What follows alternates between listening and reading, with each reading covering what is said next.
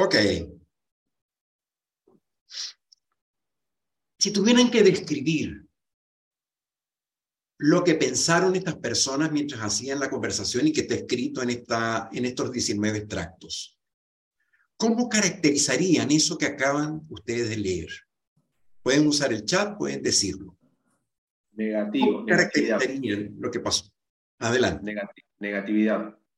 Negatividad, José. Muy bien. ¿Qué más? Pueden Mala disposición. Mala disposición, sí. Falta de acuerdos. Juicios de valor, conflictos. suponer, mucho juicio, mucho juicio. Interpretaciones negativas, predisposición. Prejuicio. Prejuicios. ¿Qué más? Falta de confianza. Falta de confianza, sí. Eh, asumir por el otro. Falta de acuerdo. ¿Perdón? Falta de acuerdos. Falta de acuerdo. Ángeles, no te escuchamos. Mala onda. Subestimación, buena, sí. Poca, poca empatía. Poca empatía. El error está en el otro. Victimización, falta de comunicación, rabia. O sea, miren en el listado del chat, miren las emociones que aparecen, miren los juicios que aparecen. Incluso hasta podemos imaginarnos los cuerpos y la corporalidad de las personas que pensaban eso cuando estaban conversando y aparecía eso. ¿Sí? O sea, cómo, y sobre todo porque estamos hablando de una conversación conflictiva, una conversación que tenía todas las características de una situación inefectiva. Es una conversación donde hay puntos de vista diferentes, donde el otro piensa completamente distinto a mí. Y por lo tanto, estamos parados en soluciones, caminos y derivadas diferentes. Eh, es una conversación en donde salimos con la sensación de desagrado. Probablemente, en esa misma conversación, esa descripción que hacemos, esa caracterización que hacemos de la otra persona, probablemente se parece a la descripción que la otra persona hace también de mí. Es decir, esta es una moneda de dos caras. Y probablemente esto que se ve de un lado también aparece del otro lado. No lo sabemos, pero podemos intuir que del otro lado también pueden aparecer juicios, emociones y sensaciones como las que ustedes están escribiendo aquí. Y ocurre en una situación en donde las partes no logran ponerse de acuerdo, en donde las partes están pensando distinto. Si pensáramos todos iguales, y si viéramos todo el mismo camino, probablemente la conversación privada sería otra. Porque estamos todos de acuerdo, estamos todos mirando lo mismo. Y probablemente, en ese sentido, la brecha entre la conversación pública y la conversación privada sería mínima. Pero en este caso estamos hablando de una situación en donde efectivamente nos encontramos con un punto de diferencia importante. Mm, egocentrismo, no hay buena comunicación, falta de escucha, ego, arrogancia. Muy bien. Primera caracterización.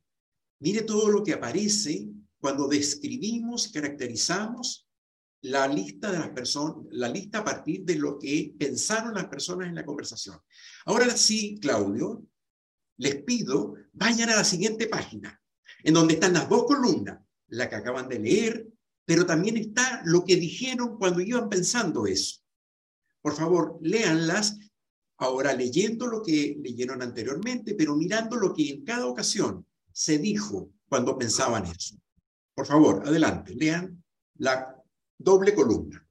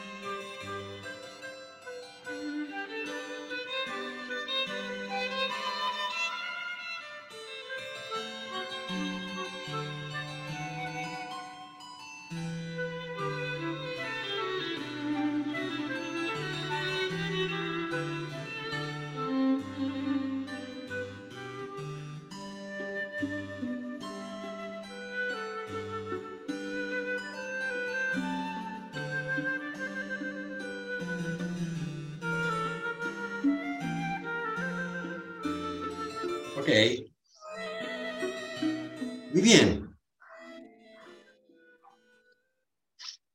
tienen el conjunto, tienen toda la conversación pública y privada simultáneamente y mirando ambas columnas.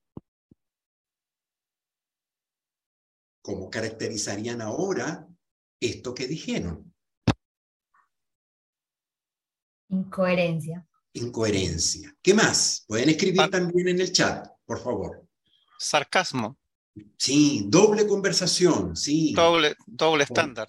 Doble estándar, políticamente correcto, no honesto, político en el mal sentido de la palabra político, contradictorio, diplomático en el mal sentido de la palabra diplomático, evita conflicto, hipócrita, deshonesto, tramposo, tóxico, mentiroso, cinismo, viene todo lo que aparece.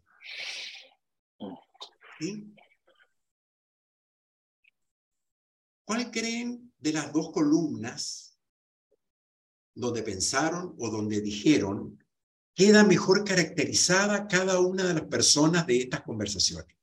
¿En lo que pensaron o en lo que dijeron? ¿En cuál queda mejor caracterizada esa persona? ¿Dónde queda mejor representada? No, en lo que pensaron. En lo que pensaron. Claro, claro. Allí estoy parado como ser humano frente a esta conversación inadecuada, esta conversación que no me resulta y en donde al final eh, aparecen este grupo de emociones, de juicio, de mirada, tanto en lo que pensamos como en lo que dijimos. En una conversación de este tipo, ¿cuáles serán las consecuencias? ¿Cuáles son las consecuencias de una conversación hecha de esta manera? Falta de resultados. Falta de resultados. Eso es lo primero. El resultado está comprometido completamente. Malos resultados, claramente. Muy bien. ¿Qué más? ¿Qué otra consecuencia puede haber aquí? No cumplimiento de objetivos. Poca, poca efectividad, ineficiencia, no van en ninguna parte. Un clima laboral horrible. frustración, molestias, enemistad, relación no sustentable. Falta de confianza. Divorcio. Al final, lo que terminamos es desencontrándonos en, una, en un proceso en donde se ha roto el lazo conversacional, se, se rompe la confianza, se rompe la posibilidad de co-construir con un otro. Eh, perdona, Miguel, perdona, Miguel, es que no estoy entendiendo muy bien. Ah, la columna, lo, lo, que pensamos y sentimos, vale, es lo que la persona, lo que, si estoy en esa situación, lo que estoy pensando y sentimos. Pero lo que decimos es de una forma más eh, no está, las, las, frases que están aquí no están de todo incorrectas. Es como, mira, a pesar que siento esto, como estoy en un ambiente de trabajo, voy a transmitir una cosa más positiva. En, no estoy entendiendo muy bien la... Así es, Roseli, correcto. Eh, el fenómeno ocurre tal y como lo acabas de describir. Pienso algo, siento algo, pero lo que digo no es exactamente ni lo que pienso ni lo que siento. A veces, cuando la conversación es compleja, contradictoria, de enfrentamiento, la brecha entre lo que te digo y lo que estoy pensando es mucho mayor. Si estamos en una conversación amorosa, una conversación de cariño, de, confianza, probablemente la brecha sea mucho menor y lo que estoy pensando se parece bastante a lo que te estoy diciendo. Lo que nos importa es traer el fenómeno y darnos cuenta que es parte de las conversaciones que hacemos. ¿sí? Vale. Vale, es que sea más congruente con que eh, lo que digo sea más congruente con lo que estoy pensando y sintiendo. Y a veces nos pasa, Roseli, que no lo somos. A veces nos pasa que por distintas razones, o sea, podemos hacer un listado de por qué no siempre digo lo que pienso. ¿Por qué? A veces, pueden escribirlo también, ¿por qué no siempre digo todo lo que pienso? Por pudor, por vergüenza, por miedo, por evitar tener que hacer daño, por cultura, por buena educación. El contexto a veces no lo permite. Claro, el contexto para no herir. Política. Mm. Sí, para cuidar. Sí, o sea, las razones son muchas por las que hoy puedo no decir todo lo que estoy pensando. Razones que son válidas, pueden ser muy legítimas, pero al final lo que ocurre es que la conversación privada va por un lado y la conversación pública va por otro. Eso es lo que nos importa mirar. Miremos el rotafolio, en un rotafolio lo que acabamos de hacer hace un momento. A ver qué encontramos en este rotafolio. A ver si lo podemos mirar.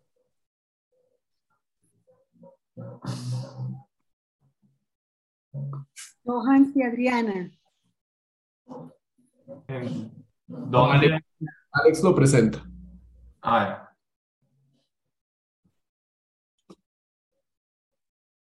Muy bien. Ah, ahí viene. Ahí viene el rotafolio. Ok.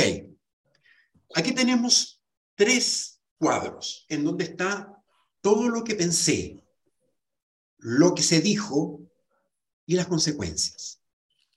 Cuando miran este cuadro, ¿qué ven?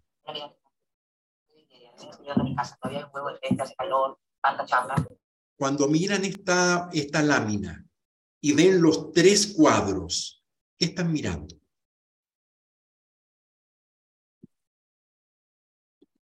La forma en que nos comunicamos. Muy bien, sí, pero no es la respuesta que estoy esperando. Otra. Son, muchas más. Negatividad. Falta de comunicación. Pueden escribir también, pueden escribir también.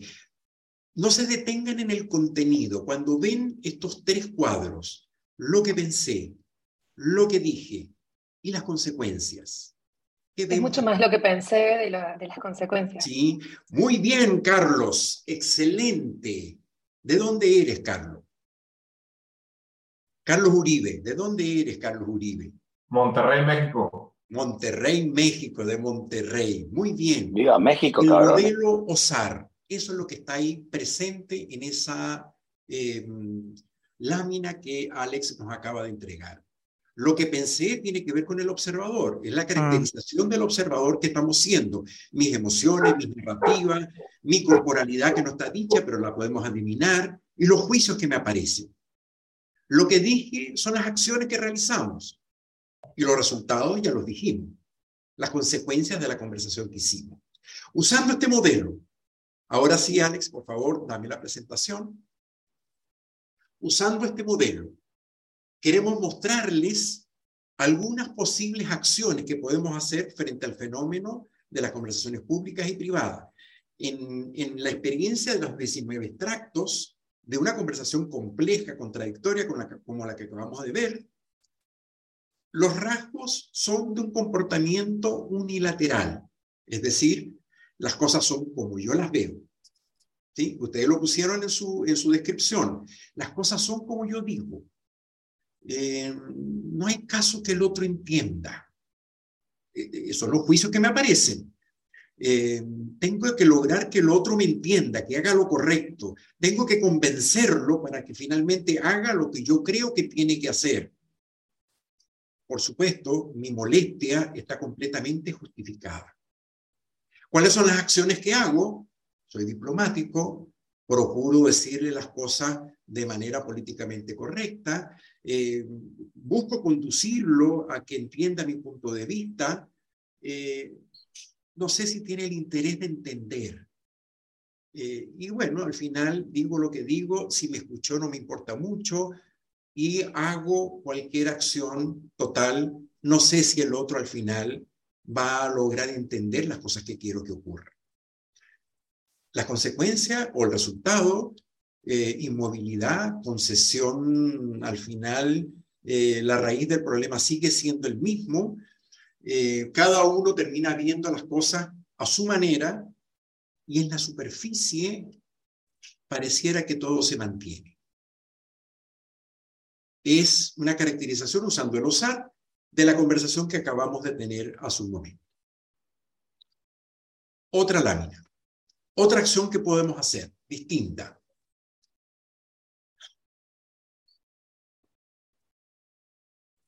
La siguiente, por favor, Alex. Dado que la calma es parte de lo que está ocurriendo y me importa la paz dentro del equipo, no me meto en, el, en, el, en, el, en, el, en la profundidad, no me meto en el dilema mismo y dejo que todo transcurra sin movimiento. Es decir, al final,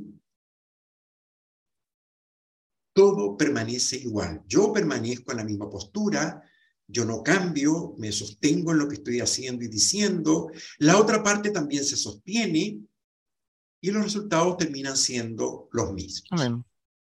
O sea, al final, si no hago nada, y muchas veces nos pasa que editamos, no nos metemos en la conversación compleja que está allí involucrada, tratamos de no meternos y por distintas razones dejamos que el tiempo pase, evitamos en confrontar en esta situación con las consecuencias que esto puede traer. No ocurre nada, todo se mantiene igual. La siguiente. Lo que decía hace rato. Ok, bien. Entonces, dado esto, me cansé de todo, no sigo en la situación y digo todo lo que pienso. Las consecuencias pueden ser terribles. No lo hagan por favor. Ese no es el camino. El camino no es decir todo lo que pienso, porque a veces, dado lo que pienso, lo mejor que puedo hacer es no decirlo. Puedo generar dolor, herir, descuidar al otro, transgredir una relación y generar al final una situación que lejos de arreglar el problema que estamos teniendo, nos puede llevar a desencuentro, a contradicción, a profundo dolor. No lo hagan. No, no se trata de decir todo. Las consecuencias pueden ser muy, muy peligrosas. La siguiente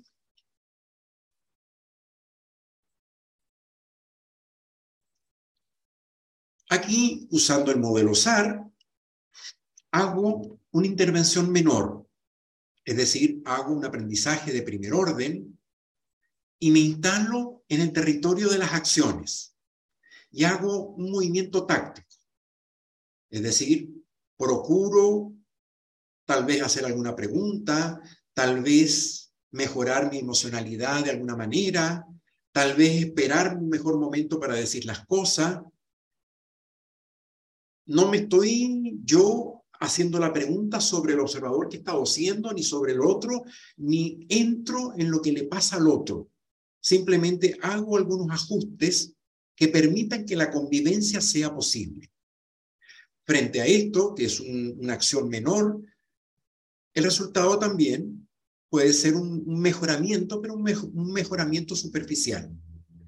No, no permite intervenir realmente de fondo, la acción que estoy haciendo es una acción táctica y el resultado al final no es un resultado que da cuenta de la situación compleja en la que estamos metidos.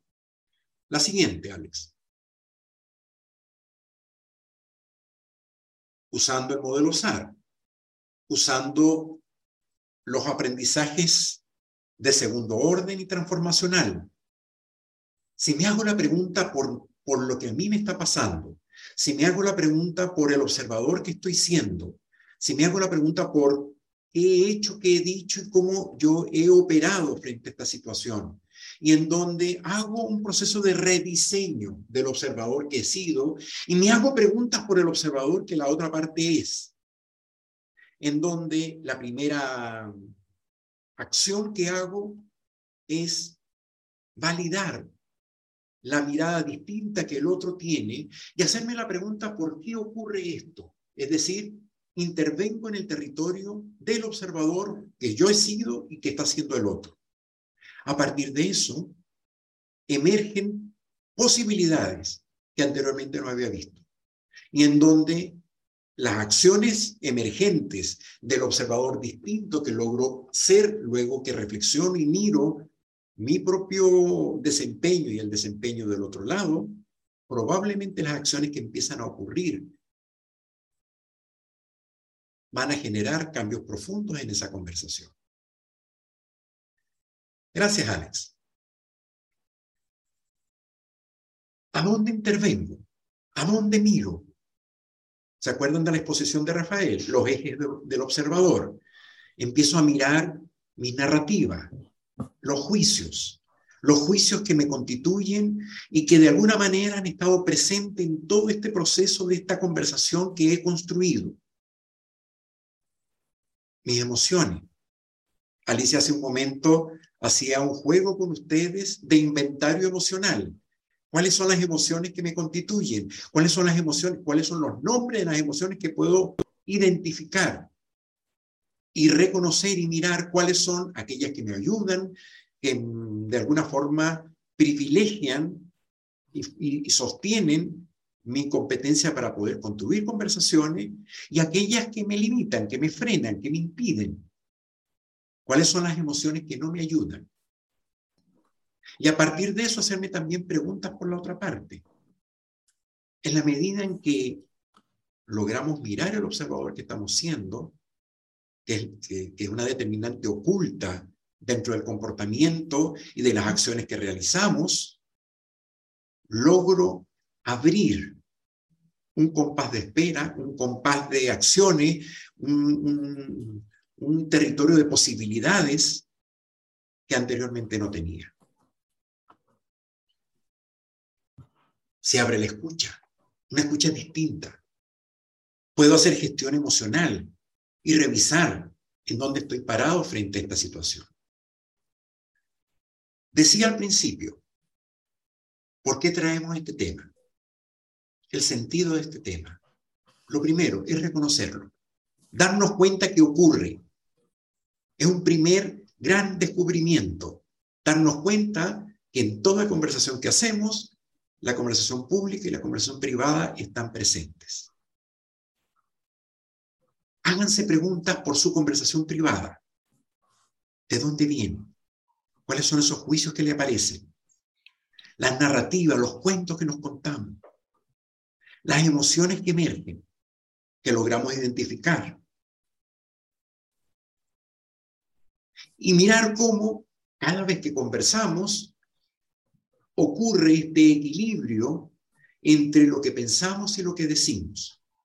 Y de qué forma, a partir de que me doy cuenta de mi conversación privada, puedo intervenir y hacer coherente, hacer mm, más poderoso, hacer mm, como más creíble, con mejor apoyo, con, con un espacio de confiabilidad más claro, más nítido el espacio de la conversación que estoy teniendo. Probablemente el costo de no hacernos cargo, de pasarle por el lado, de no revisar el fenómeno de las conversaciones públicas y privadas, nos lleva a parte de las malas evaluaciones que hicimos en el ejercicio de los círculos de mis redes conversacionales. es una manera de intervenir y de construir a partir de esto una ética distinta de convivencia, de relaciones con las personas, incluso con aquel, con aquel que pensamos distinto, que miramos distinto, que tenemos puntos de vista contradictorios. Es un camino. Es un camino que se nos abre y una posibilidad dentro de esta complejidad de aprender a mirar las conversaciones que hacemos. Gracias. Miguel, una pregunta. En la medida, en, perdón, en la medida en la que somos conscientes de esas conversaciones privadas, ah, ¿las vamos a ir reduciendo o estas no van a dejar de ocurrir? Linda pregunta. No dejan de ocurrir, Adriana. Son parte, nos constituyen, están presentes todo el tiempo.